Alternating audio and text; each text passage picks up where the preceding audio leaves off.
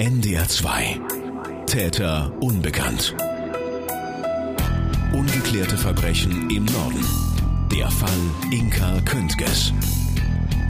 Von Anouk Scholen und Thomas Ziegler.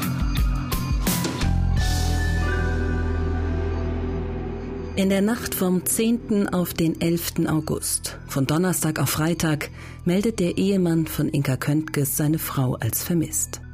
Die Polizei nimmt die Vermisstenanzeige auf, unternimmt aber noch nichts. Inka Köntges ist erst ein paar Stunden verschwunden. Heute bei NDR 2 Täter unbekannt. Noch bevor die Polizei aktiv wird, organisiert der Ehemann von Inka Köntges private Suchaktionen. Es ist der Abend des 10. August 2000, Donnerstag. Inka Köntges damaliger Ehemann ist extrem besorgt. Er weiß inzwischen, dass seine Frau an diesem Tag nicht an ihrem Arbeitsplatz an der Medizinischen Hochschule Hannover angekommen ist. Und er weiß, dass sie nicht bei ihrer Freundin Hanni ist, mit der sie sich eigentlich am Abend treffen wollte. Ihr Fahrrad steht nicht im Hof. Er bittet seinen ehemaligen Mitbewohner und Arbeitskollegen Volker um Hilfe. Ja, er kam irgendwann, ich weiß nicht mehr, wann das war, dann äh, und hat, hat mir erzählt, ja, irgendwie kommt seine Frau nicht zurück und er hat angerufen, sei er nicht angekommen und äh, ob ich ihm vielleicht helfen würde, nochmal einfach die Strecke abzufahren und zu gucken. Habe ich gemeint, ja, klar, komme ich mit. Er wusste auch nicht genau, wo sie lang fährt, weil sie noch ein bisschen probiert hat, äh, um zu ihrer Arbeitsstelle zu kommen in die medizinische Hochschule. Und das sind dann schon ein paar Kilometer, wenn man durch den Wald fahren muss. Und genau, da haben wir die Strecke abgesucht, nichts gefunden. Wir sind auch noch mal zum Bahnhof, wusste ja eh nicht genau, was ist. Dann haben wir geguckt, ob irgendwo ein Fahrrad zu finden ist und da haben wir aber nichts gesehen, genau. Der Ehemann und sein ehemaliger Mitbewohner finden nichts. Wieder zurück in der Wohnung in der Bronsartstraße ruft Inka Köntges Ehemann bei ihren Eltern in Hamburg an. Auch sie haben nichts von Inka gehört. Vater und Mutter setzen sich ins Auto und fahren nach Hannover. In dieser Zeit sucht der Ehemann weiter nach Inka, fährt die Strecke zu ihrem Reitstall ab. Auch da nichts.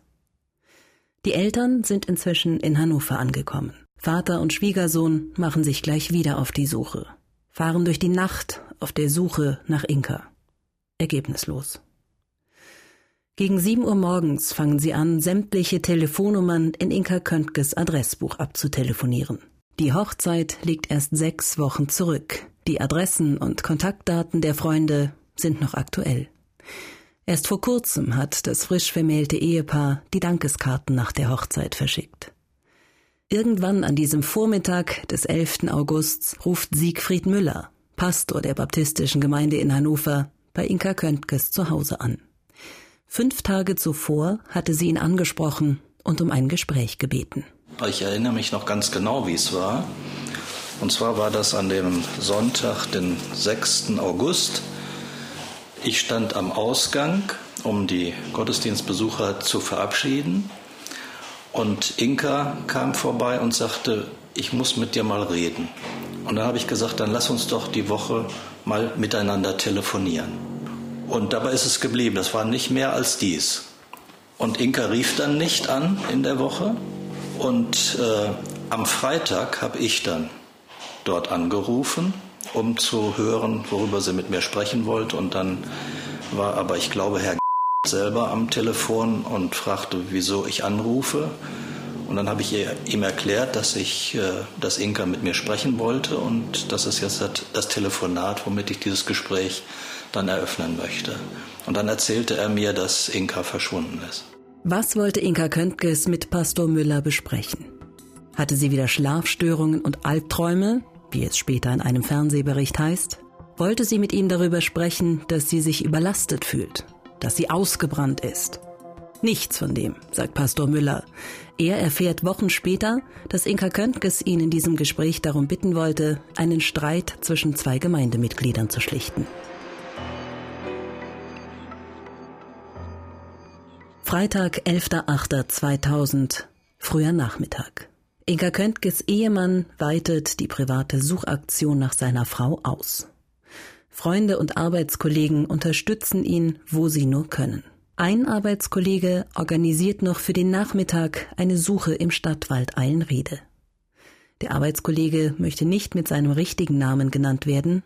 Wir nennen ihn ab jetzt Gerhard.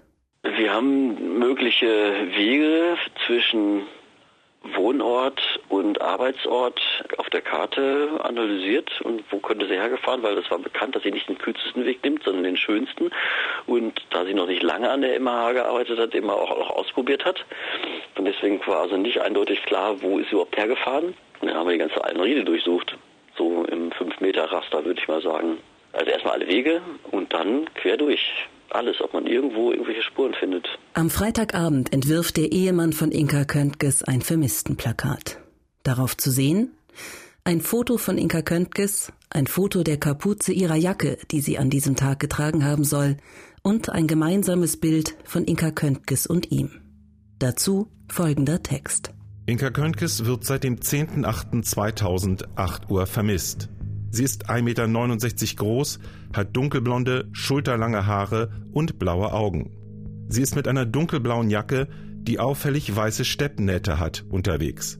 Sie trägt eine helle Jeans und schwarze Perms, die mit bunten Stickereien verziert sind. Außerdem hat sie eine schwarze Umhängetasche aus Kunststoffgewebe bei sich. Das Damenfahrrad, Marke Pegasus, ist silbergrau mit schwarzem Gelsattel, der an der linken und rechten Seite leicht aufgerissen ist schwarzen Kunststoffbremsgriffen und 28 Zoll Bereifung.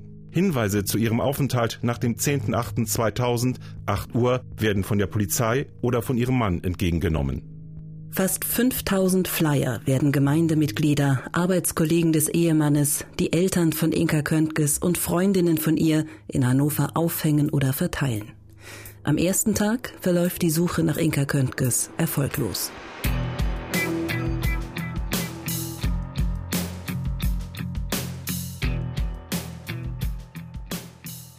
Wochenende 12. 13. August.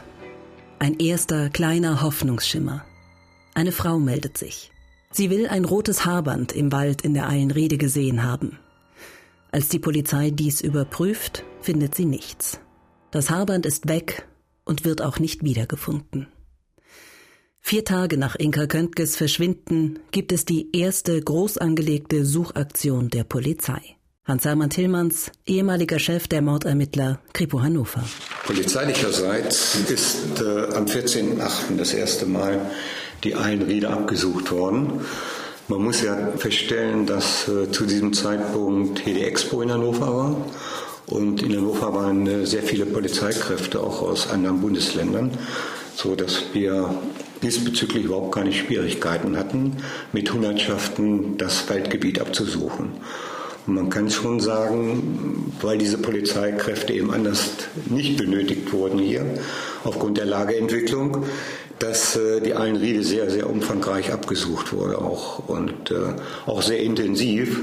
Und es wurde alles Mögliche gefunden in der Eilenriede, auch alte Fahrräder und andere Gegenstände, die aber in keinem Zusammenhang jetzt mit der Absuche standen. Bei einer der Suchen finden die Beamten eine Damenhandtasche. Sie gehört aber nicht Inka Köntges. Sie stammt aus einem Raubüberfall zwei Wochen zuvor. Insgesamt viermal sucht die Polizei in den nächsten Tagen mit einem Großaufgebot die Eilenriede ab. Taucher untersuchen Teiche in dem Bereich und auch die angrenzende Kleingartenkolonie gehört zum Suchgebiet. Das wäre dann der östliche Bereich des Schnellweges und auch hier ist abgesucht worden. Insbesondere ja, weil in diesem Bereich dieses rote Haarband aufgefunden wurde oder gesehen wurde von einer Zeuge, nicht aufgefunden wurde. Die Stelle, wo die Zeugin dieses Haarband gesehen haben will, ist abgesucht worden gleich danach und man hat kein Haarband gefunden. Sehr wohl ist dann dieser Bereich auch durch eine Hundertschaft da in Gänze abgesucht worden.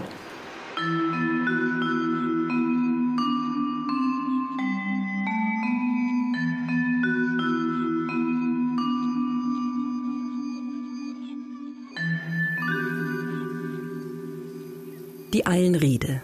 Ein riesiges Wald- und Naherholungsgebiet mitten in der Stadt. Mit 640 Hektar der größte Stadtwald Europas. Fast doppelt so groß wie der Central Park in New York. Im Zuge unserer Recherchen verbringen wir viele Stunden in der Eilenriede. legen so einige Kilometer zurück und gehen Wege ab, die Inka Köntges am Tag ihres Verschwindens möglicherweise mit dem Fahrrad gefahren ist. Lange alleine sind wir dabei nie. Im Minutentakt kommen Jogger, Spaziergänger mit und ohne Hund und Fahrradfahrer an uns vorbei. Unwohl oder unsicher fühlen wir uns in der Eilenriede zu keinem Zeitpunkt. Dafür ist einfach zu viel los. Wie groß ist das Risiko tatsächlich, in der Eilenriede Opfer eines Verbrechens zu werden? Petra Holzhausen, Pressesprecherin der Polizei Hannover. Ja, da gibt es so eine Diskrepanz zwischen dem, was die Menschen meistens so vermuten, wie es ist, und ähm, unsere Zahlen sprechen eigentlich dagegen. Ohne dass wir das konkret auswerten, kann ich aber sagen, dass es hier keine signifikant hohen Anzahlen von Straftaten gibt. Man würde sogar sagen, äh, dass es hier eher weniger Straftaten gibt als in anderen Bereichen, die eben auch noch belebter sind was da eigentlich auch schlüssig ist, wo mehr Menschen sind, kommt es auch öfters dazu, dass mal eine Straftat begangen wird. Der Messeschnellweg teilt die Eilenriede.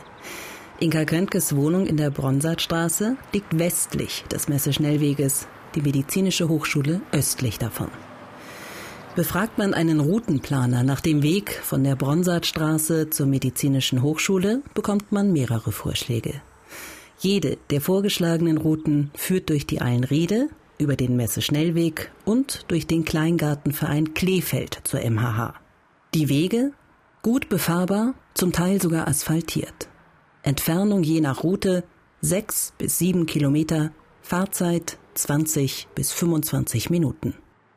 Welchen dieser Wege hat Inka Köntges am Tag ihres Verschwindens gewählt? Es könnte sein, dass sie am Morgen des 10. Augusts eine neue Strecke ausprobieren will, die ihr eine Arbeitskollegin empfohlen hat. Inka Köntges soll sich in der Eilenriede noch nicht so gut auskennen. Inka ist noch nicht lange mit dem Fahrrad zur medizinischen Hochschule gefahren. Das hören wir immer wieder. Diese Aussage überrascht uns.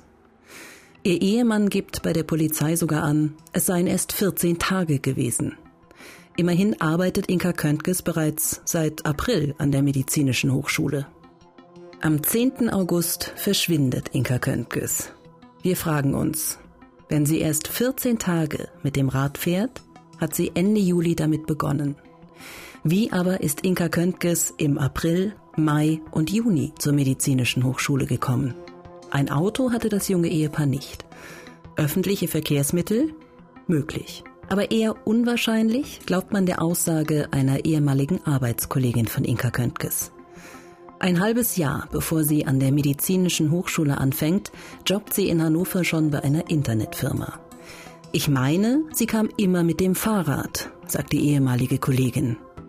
Die Aussage der Kollegin macht es nicht unbedingt einfacher zu verstehen, warum Inka Köntges erst seit kurzem mit dem Fahrrad zur medizinischen Hochschule gefahren sein soll. Auch in den Ermittlungsakten gibt es dazu keine Hinweise.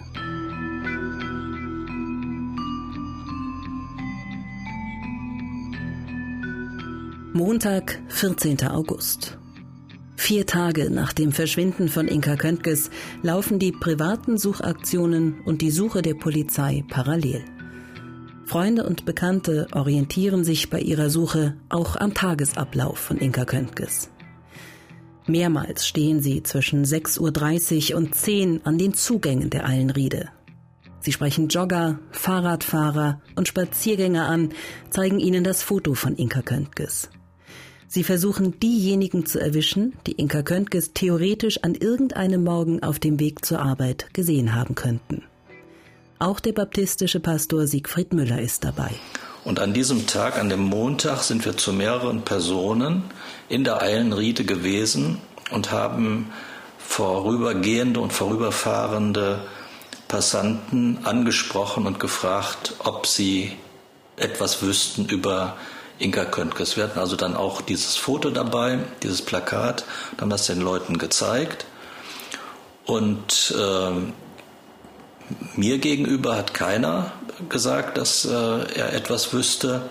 Und bei den anderen, die befragt haben, kam auch nichts Konkretes. Wie viele Personen sich an diesen privaten Suchaktionen beteiligen, lässt sich nicht genau sagen. Die Angaben reichen von acht bis dreißig Personen. Im Kalender von Pastor Siegfried Müller steht der 21. August 2000 als letztes Datum, an dem er an einer der Suchen beteiligt war. Elf Tage nach Inka Köntges Verschwinden. Gerhard, der Arbeitskollege von Inkas Ehemann, erinnert sich nicht mehr genau an die Tage, aber konkret an Orte, die sie damals durchsucht haben. Unter anderem das ehemalige britische Militärhospital in der Gehägestraße nahe der Eilenriede wo, mhm. wo man wusste, irgendwie da, wenn irgendein Verbrechen passiert, dann will das ein geschickter Ort, weil da hat man seine Ruhe. Erinnern Sie sich noch, wie es da drin ausgesehen hat? Ja, so im Zerfall begriffen. Also nicht so, dass es gefährlich war, ja, einfach nur verlassen. Also man hat keinen Drogenbesteck oder sonst irgendwas gefunden. Vielleicht irgendwo ein bisschen Laub, weil ein Fenster offen war oder sowas. Mal ein paar Putz von der Wand gebröckelt war, also sowas. Aber nichts auffallend, gruseliges. Die Polizei ist in der Eilenrede mit Hundertschaften, Suchhunden und Tauchern unterwegs. Bei einem unserer vielen Besuche in der Eilenrede treffen wir Forstwirt Klaus S. Er arbeitet seit 40 Jahren in der Eilenrede. Er erinnert sich noch ganz genau an die Suche der Polizei damals. Die Polizei hatte hier alles komplett alles abgesucht mit Hunde, Bombtrichter hier hinten, ob Buddelstellen da waren, nix. Am 15. August ist das spurlose Verschwinden von Inka Köntges erstmals auch ein großes Thema in den Medien. Nicht nur regional, sondern auch überregional. Auch das Fernsehen berichtet über das Verschwinden von Inka Köntges, so der NDR in Das ermittelt und der MDR in Kripo Live. Inka Köntges, 29 Jahre alt, die junge Frau gilt als vermisst. Gegen 8 Uhr verließ sie mit ihrem Fahrrad die Wohnung in Hannover-List. Die Diplombiologin hatte seit kurzem eine Doktorandenstelle an der Medizinischen Hochschule. Um hier anzukommen, musste sie durch den sogenannten Stadtwald, die Eilenriede, radeln. Die Polizei hat kaum Ermittlungsansätze. Wird diese Durchsuchungsaktion die erhoffte Klarheit bringen? Rund 100 Bereitschaftspolizisten durchkämmen mehrfach das Gebiet westlich des Messeschnellweges. Sie werden dabei von Kräften aus Hessen und Bayern unterstützt. Alle in der Erwartung, die heiße Spur zu finden, die die Frage beantwortet, wo ist Inka Köntges? Die Fahndungssendung Aktenzeichen XY greift den Fall von Inka Köntges erst im Juni 2001, also etwa zehn Monate nach ihrem Verschwinden auf. Am aktivsten sind damals die regionalen Zeitungen. Hier ein paar Schlagzeilen. Frau seit Tagen vermisst schreibt die Hannoversche Allgemeine Zeitung am Dienstag, den 15. August. Inka, wo bist du? titelt die Bild in der Regionalausgabe für Hannover ebenfalls am 15. August. Polizei sucht vermisste Frau in Eilenriede. Die neue Presse am 15. August. Keine Spur von Inka Köntges. Polizei sucht Teiche in der Eilenriede ab. Neue Presse vom 19. August. Am 25. August dann Hoffnung. Die neue Presse schreibt Neue Spur im Fall Köntges. Die neue Spur. Ein erster Erfolg der Ermittler. Endlich gibt es einen ersten Zeugen. Er will Inka Köntges am Tag ihres Verschwindens gesehen haben. Die neue Presse berichtet als erste Zeitung am 25.08.2000 über diesen Zeugen einen Arbeiter, der Inka Köntges am Morgen des 10. Augusts in der Einriede getroffen hat. Sie soll ihm auf der alten Waldchaussee auf ihrem Fahrrad entgegengekommen sein, ihn gestoppt und nach dem Weg zur medizinischen Hochschule gefragt haben. In den kommenden Wochen und Monaten berichten die Medien immer wieder über diese Begegnung des Arbeiters mit Inka Köntges. In manchen Berichten wird er sogar zur Zeugin auch wir fragen in unserem ersten Gespräch mit der Staatsanwaltschaft nach dieser Spur und erleben eine Überraschung. Der Zeuge ist damals selber Polizeibeamter, weder Arbeiter noch eine Frau. Er ist an diesem 10. August auf dem Weg zu seiner Dienststelle, als Inka Köntges ihm auf dem Fahrrad entgegenkommt. Wir treffen uns im Frühsommer dieses Jahres mit ihm in der Eilenriede, an der Stelle, an der er Inka Köntges am 10. August 2000 gesehen haben will. Etwa 200 Meter vor der Verbindungsstraße zwischen Fritz-Behrens-Allee und Gehegestraße. Laut Routenplaner 16 Fahrradminuten von Inka Köntges Wohnung entfernt. Ähm, das muss so um dreiviertel neun sowas gewesen sein. Äh, ich hatte also um neun Uhr Dienstbeginn. Und da kam sie mir hier entgegen und fuhr langsam und hielt sie. Und ich dachte, na, die will irgendwas wissen, die Frau. Und na, Frau, entschuldigen Sie, äh, wissen Sie, wo es zur medizinischen Hochschule geht? Ich sage, ja. Hab gesagt, also wie folgt. Fahren Sie doch geradeaus nach circa 400 Meter. Kommt links ein Weg, da fahren Sie rein, fahren über die Brücke, über die Brücke und dann an den Gärten vorbei, also rechts dann. Und dann kommen Sie zur medizinischen Hochschule. Ich sage, arbeiten Sie da? Ja. Und da habe ich mich schon gewundert, arbeiten und dann musste fragen, wo, wo sie zur medizinischen Hochschule mhm. kommt. Aber es war wohl so, dass kam später so ein bisschen durch, dass äh, äh, ihr Freund oder Mann äh, sagte, dass er, dass sie verschiedene Wege versuchen wollte. Diese 400 Meter, nach denen links ein Weg über die Brücke kommen soll, waren nicht immer 400 Meter. In der Aussage, die der Mann 15 Jahre vorher bei der Polizei macht, ist die Rede von 200 Metern. Auch im Interview mit Kripo Live vom MDR spricht der Zeuge von 200, nicht von 400 Metern. Diese Erfahrung machen wir im Laufe unserer Recherchen immer wieder. Dass kleine Details in der Erinnerung unserer Gesprächspartner inzwischen anders abgespeichert sind. Kein Wunder, 15 Jahre sind eine lange Zeit. Der Zeuge ist sich sicher, dass es sich bei der Frau, die ihn angesprochen hat, um Inka Köntges gehandelt hat. Er ist sich auch sicher, dass er sie am Donnerstag, den 10. August und nicht vielleicht ein paar Tage vorher gesehen hat. Einmal in der Woche, nämlich donnerstags, hat er Spätdienst und muss erst um 9 Uhr im Polizeirevier sein. Die übrigen Tage fährt er meistens schon um 7 Uhr durch die Eilenriede. Am Mittwoch, den 16. August, meldet er sich bei der Polizei. Er hat Inka Köntges Foto in einer Zeitung gesehen. Bei seiner Aussage wird er mit Hilfe der sogenannten Wahllichtbildvorlage vernommen. Dabei werden ihm Fotos von mindestens acht jungen Frauen gezeigt, die Inka Köntges ähnlich sehen. Natürlich ist auch ein Foto von ihr dabei. Er identifiziert sie anhand dieses Fotos. Am 10. August zwischen 8.30 Uhr und 8.45 Uhr soll diese Begegnung in der Eilenrede stattgefunden haben. So ist die Uhrzeit in den Ermittlungsakten vermerkt. Und es taucht ein weiterer Zeuge auf, der Inka Köntges möglicherweise noch früher gesehen hat. Hans-Hermann Tillmanns, Kripo Hannover. Es hat sie eventuell noch eine Person gesehen, die dort einen Spaziergang mit dem Hund gemacht hat. Diese Person hat Inka Köntges nicht wiedererkannt, äh, meint jedoch aufgrund der Beschreibung, Radfahrerin mit der und der Bekleidung, entsprechende Haare, Haarfarbe gesehen zu haben. Wiedererkannt auf einem Lichtbild hat er sie nicht. Bleiben wir also beim ersten Zeugen, bei dem Polizeibeamten, der selber mit dem Fahrrad unterwegs war. Mit seiner Aussage können sich die Ermittler jetzt ein genaueres Bild machen, welche Wege Inka Köntges am Tag ihres Verschwindens möglicherweise gefahren ist. Der Weg, den der Polizeibeamte der jungen Frau beschreibt, führt über die Ruth- und Klaus-Balsen-Brücke über den Messeschnellweg. Die Balsenbrücke, im Jahr 2000 heißt sie noch Schneckenbrücke, ist die mittlere von drei Brücken, die im nördlichen Teil der Eilenriede über den Messeschnellweg führen.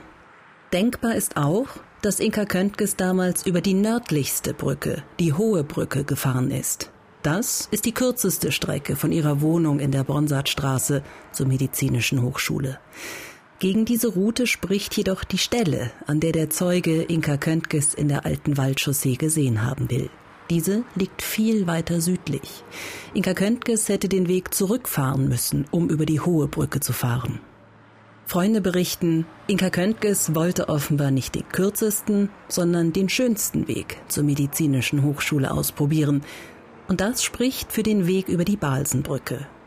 Auf dieser Strecke ist man länger im Wald und weniger an den Hauptstraßen unterwegs.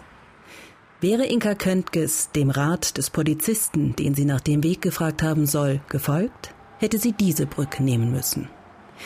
Ob sie das getan hat, ist unklar. Ein Mitarbeiter des Forstamtes Hannover war an diesem Tag mit Arbeiten an genau dieser Brücke beschäftigt. An dem Tag wurde die Brücke gestrichen. Äh, bei einer Befragung dieses jungen Mannes ist herausgekommen, dass er selbst keine Person gesehen hat, auf die die Beschreibung von Inka Könkes zutreffen würde. Er meint auch, dass er, wenn eine solche Person dort vorbeigefahren wäre, er diese gesehen hätte. Vermeintlich. Wobei man natürlich auch weiß, wie schnell jemand an einem vorbei ist, wenn man im Moment abgelenkt ist und man guckt in eine andere Richtung. Ob das denn nun so definitiv stimmen kann und stimmig ist, sei dahingestellt. Ist Inka Köntges nun am 10. August tatsächlich nicht über die ehemalige Schneckenbrücke gefahren? Oder hat sie der junge Mann, der an diesem Morgen das Brückengeländer gestrichen hat, einfach nur nicht gesehen? Klären lässt sich das nicht mehr. Er ist vor einigen Jahren verstorben. Schauen wir noch kurz auf die dritte, die südlichste Brücke, die Stadionbrücke. Sollte Inka Köntges diese Route über den Messe-Schnellweg genommen haben, hätte sie ihr Weg über eine längere Zeit an den Kleingarten vorbeigeführt. In der nächsten Folge von NDR2 Täter Unbekannt. Sowohl die Polizei als auch der Ehemann setzen die Suche nach Inka Köntges fort. Die Polizei befragt auch die Nachbarn in der Bronsartstraße. Damals war meine Schwester zu Besuch bei uns. Und sie meinte, dass an dieser Nacht hat sie irgendwelche Stolpereien gehört über die Treppe. So wie die Leute, die manchmal betrunken sind, die laufen so nicht ganz äh, gerade und dann äh, gegen die Wände prallen sie oder gegen Gelände. So, so hat sie mir dann gesagt. NDR 2 Täter unbekannt. Ungeklärte Verbrechen im Norden. Der Fall Inka Köntges. Immer dienstags ab 19.05 Uhr. Zum Nachhören auch als Podcast. Haben Sie Fragen oder Anregungen zur Sendung? 0800 11 77 22 0. Oder per Mail an täterunbekannt.ndr2.de. NDR2 Täter Unbekannt. Von Anouk Scholen und Thomas Ziegler. Produktion Michael Woddo.